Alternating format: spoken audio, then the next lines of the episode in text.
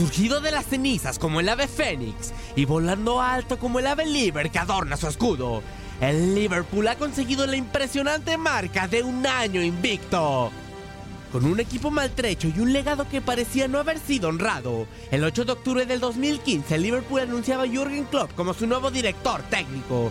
El alemán llegaba con una complicada tarea, el despertar a uno de los clubes más grandes de Inglaterra y devolverle su esplendor. Aunque las primeras temporadas del germano al mando de los Reds no se vieron acompañadas de títulos, la plantilla se vio enriquecida por fichajes que poco a poco construían una planadora.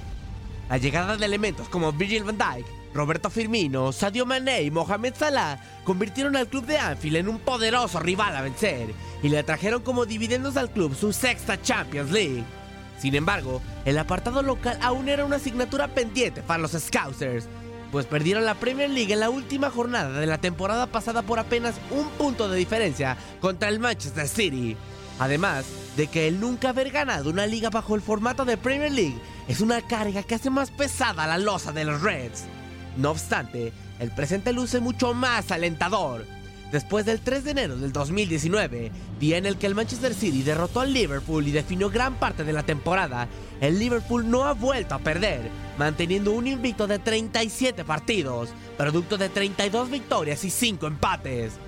Aunque estos son por sí solos números impresionantes, los Reds podrían lograr gestas aún mayores, ya que esta temporada podrían convertirse en el segundo equipo en ganar la Premier League sin perder un solo partido.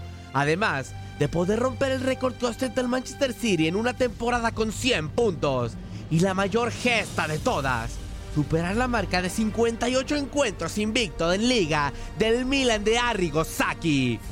La hazaña parece imposible, pero partidos como los que le regala el Liverpool cada fin de semana a sus aficionados los mantienen con la esperanza de cada día ver a su equipo romper una racha más y mantienen intacta la ilusión de The Cup de ver al Liverpool como campeón de la Premier League por primera vez.